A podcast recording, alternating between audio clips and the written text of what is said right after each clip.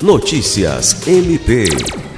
A Procuradora-Geral Adjunta para Assuntos Administrativos e Institucionais, Gilceli Evangelista, participou nesta segunda-feira 18 de uma reunião para tratar sobre as próximas edições do projeto Cidadão, coordenado pela desembargadora Eva Evangelista, do Tribunal de Justiça do Estado do Acre.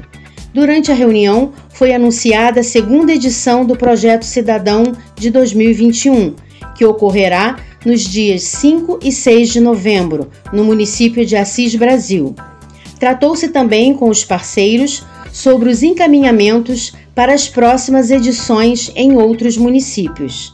A desembargadora destacou que o cuidado com as pessoas é função das instituições públicas, assim como levar cidadania com ações sociais e construir acesso à justiça para todos, desde o ribeirinho, o indígena e as pessoas que estão em situação de vulnerabilidade, e assim contribuir para que as pessoas sejam vistas e reconhecidas como cidadãs.